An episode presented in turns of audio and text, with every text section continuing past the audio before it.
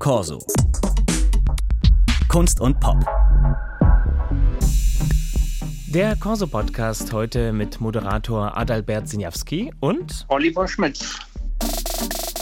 Ihr 1988 in Südafrika veröffentlichter Anti-Apartheidsfilm feiert in restaurierter Fassung jetzt 35 Jahre später bei der Berlinale sozusagen zweite Premiere.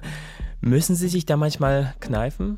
Ja, das ist wahnsinnig. Ja, das ist erstens, dass es 35 Jahre sind und es ist wirklich wie eine zweite Premiere, weil den Film von alten rostigen äh, Filmbehälter dann nochmal äh, zu untersuchen, ist es noch alles okay und äh, die ganze Farbwelt von dem Film wieder herzustellen. Das ist fast wie den Film nochmal neu zu machen. Ich bin genauso nervös für, für die Premiere am Sonntag wie damals wahrscheinlich. Genau. Ja, denn in der Sektion Berlinale Classics, ähm, da werden acht Premieren restaurierter Filme in digitaler Fassung präsentiert. Schwerpunkt liegt auf den 80er und 90er Jahren. Mit Mapanzula von Oliver Schmitz wird erstmalig ein Film aus Südafrika gezeigt. Mampanzula aus dem Jahr 1988 gilt als der erste Anti-Apartheidsfilm aus Südafrika. Die Weltpremiere der digital restaurierten Fassung findet halt eben jetzt, 35 Jahre später, bei der heute beginnenden Berlinale statt und pünktlich zum Black History Month. Im Zentrum der Handlung ist der kriminelle Mampazula, das heißt so viel ich weiß Ganove, mit dem Spitzname Panic. Ja, der hat Interesse vor allem an Partys, Alkohol und an seiner Freundin Pat und ähm, gerät dann immer mehr in die Proteste äh, der schwarzen Bevölkerung gegen Mietwucher in der Township, gegen Korruption und das Apartheidsregime. Warum ist er ein guter Protagonist, um vom alltäglichen Rassismus und Widerstand im Südafrika der damaligen Zeit zu erzählen? Es war eine andere Perspektive. Es wäre viel einfacher gewesen, ähm, zum Beispiel, na, ich meine jetzt nur vom Drehbuch her, einen, einen sofort erkennbaren Held, einen politisch motivierten Mensch. Aber ich mit meinem Hauptdarsteller Thomas Mochotlane, wir haben das Buch ja zusammengeschrieben. Wir fanden es spannend, dass es ein Außenseiter ist und ähm, äh, eigentlich auch ein Rebell. Ja, die, die, die kleinen Kriminellen haben ja auch gegen die Gesellschaft rebelliert, aber jemand, der außen vor war, der eigentlich keine Moral hat im Sinne von Mitmenschen und wie so jemand ähm, nochmal tief in sich gehen könnte und unter dem Druck von dieser furchtbaren Apartheid-Gesellschaft ähm, diesen Werdegang hat, dass er am Schluss sagt, nein, ich mache da nicht mit mhm. ähm, und ich verletze nicht meine Mitmenschen. Und das war schon eine, eine sehr große Aussage, die großen Anklang gefangen hat damals. Und es gibt eine andere Stelle im Film, wo Panic im Gefängnis ist und vom weißen Polizeichef verhört wird, der dann sagt, er könne die Schwarzen nicht verstehen, Ihnen ging es ja gar nicht so schlecht. Mit den Unruhen würden sich die Schwarzen nur sich selbst schaden. Bringt diese Szene diesen Alltagsrassismus und den Zynismus von damals auf den Punkt? Ziemlich sehr. Also das, das waren so wirklich die gängigen Sprüche. Ja, das war jetzt natürlich von weißen Polizisten, aber nicht nur. Das waren auch Sprüche von, würde ich mal sagen, durchschnittlich äh, weiße Südafrikaner, die, die sich nicht zu viele Gedanken gemacht haben, weil es ging ihnen ja gut, äh, zu sagen, dass äh, ja die Schwarzen sch äh, schauen sich ja nur selber mit dem, was sie machen. Das war eine sehr paternalistische, rassistische Haltung. Genau. Das Apartheidsregime, das endete Jahr 94. Der Film erschien schon im Jahr 88, also noch vor diesem Umbruch. Wie ich gelesen habe, konnte Mapanzula nur dank eines entschärften Drehbuchs gedreht werden, wie es hieß. Wie haben Sie das also damals trotz der ganzen Widerstände geschafft? Ja, das war gar nicht so einfach. Ja, das war eigentlich, äh, dass wir einen Film gemacht haben zur Unterstützung von politischen Kräften und Befreiungsbewegungen war Landesverrat. Und äh, das wusste ich natürlich im Voraus und äh, habe mich bemüht, ein Buch zu schreiben mit den gleichen Figuren, aber nur eine Gangstergeschichte und auch eine Gangstergeschichte, die sauer dasteht, als ob sie die Regierung gut findet. Ich glaube, dieses Buch müsste ich mal irgendwann im Kontext veröffentlichen veröffentlichen. Es ist, ziemlich lustig, wenn man jetzt zurückguckt. Natürlich war es damals nicht lustig, war es war, war auch eine gefährliche Situation. Also es war getan, sozusagen, ja, nach außen hin. Ja, Ja, es war getarnt. Wir, wir, wir wussten, wir kriegen damit Ärger. Wir wissen, wenn, wenn sie uns äh, auf die Spur kommen, dass das gestoppt wird oder schlimmer. Und dass es Folgen hat für die Filmemacher und vielleicht auch die Schauspieler. Und äh, die haben den Film erst danach gesehen. Die Polizei hat zum Schluss wusste, da war was und die wollten eine Kopie haben und dann haben wir so schnell wie möglich die, das Negativ aus dem Land geschaffen. Ja. Hm. Der Film wurde im Land ja verboten, wenn ich richtig weiß, aber äh, ging dann ins Ausland, zum Beispiel zum Filmfestival in Cannes, wo er gezeigt wurde.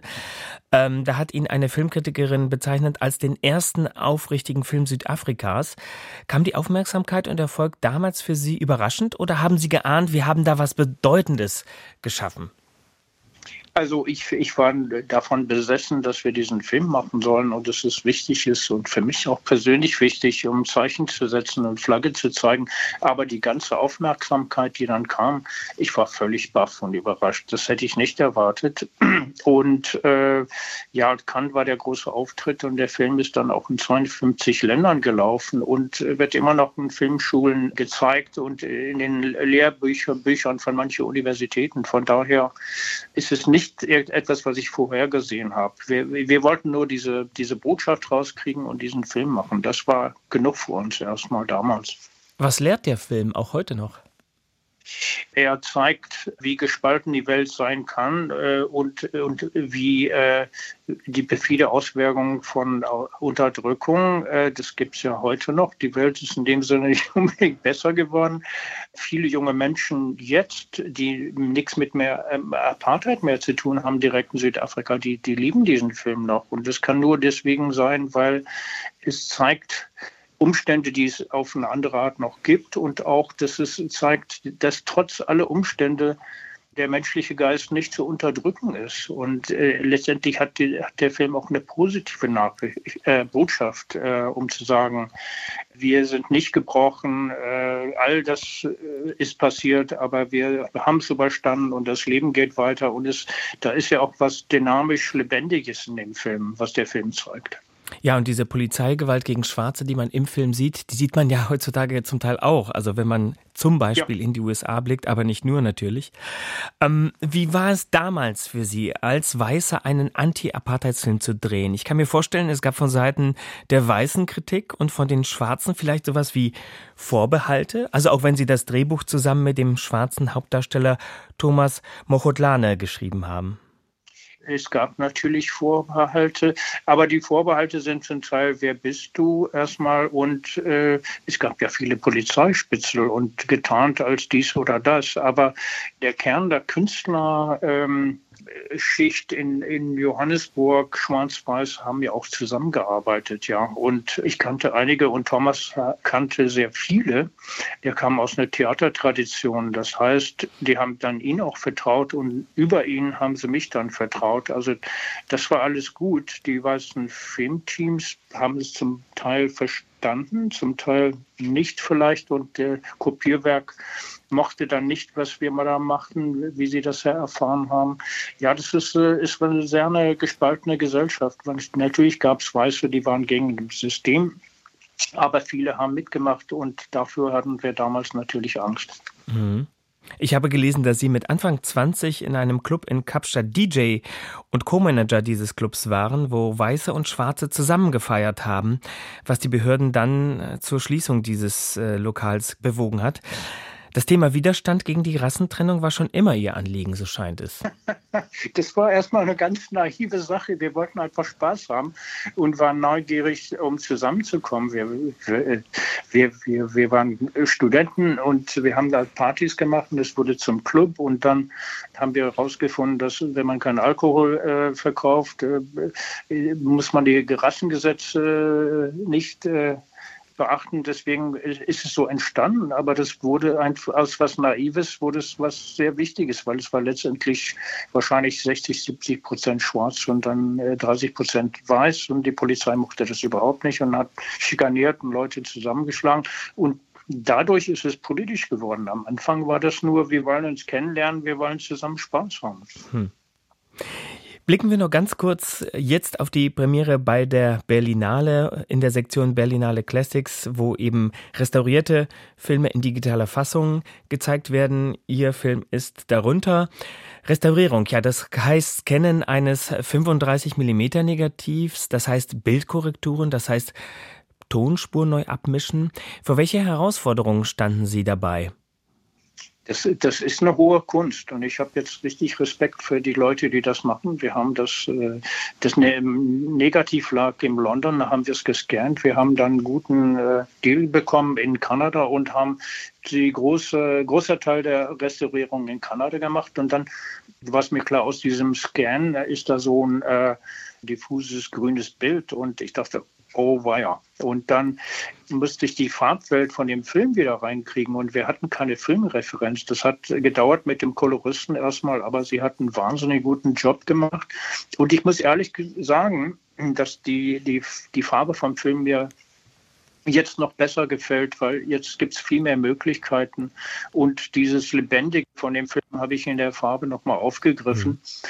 Und äh, aber äh, Farbe, Schärfe, Körnigkeit, Farbflecken, Kratzer, Staub, das sind alles Sachen, äh, die man dann ähm, korrigieren muss in, in dieser Phase. Und äh, das, ist, äh, das ist nicht ohne. Also wir sind sehr froh mit, mit dem Bild, was wir jetzt haben, aber das war mhm. viel Arbeit. Da frage ich mich, passt man sich da dem Originalzustand an, sofern man das noch eben feststellen kann, oder doch eher tendenziell dem Zeitgeist, also dem, wie Bild und Ton heute wirken? Ich, ich habe den Film jetzt nicht neu erfunden. Ich habe Respekt dafür. Der Film, der war, soll auch der Film sein, der jetzt läuft. Nur die Farbe habe ich, äh, hab ich ein bisschen äh, nicht stilistisch unbedingt angepasst, nur ein bisschen dynamischer gemacht. Und äh, wir hatten damals hatten wir kein Geld für eine Stereofassung und jetzt haben wir eine Stereofassung mit Stereomusik erzeugt und die Untertitel waren ein bisschen provisorisch damals, die habe ich neu gemacht. Also es sind viele Aufwertungen, aber das ist immer noch genau der gleiche Film. Seit 2019 gibt es einen Fördertopf für die Restaurierung von Filmen in Deutschland. 100 Millionen Euro stehen da für zehn Jahre bereit, für eine Jahrhundertaufgabe, wie es heißt. Wird in Ihren Augen genug für die Rettung des Filmerbes getan?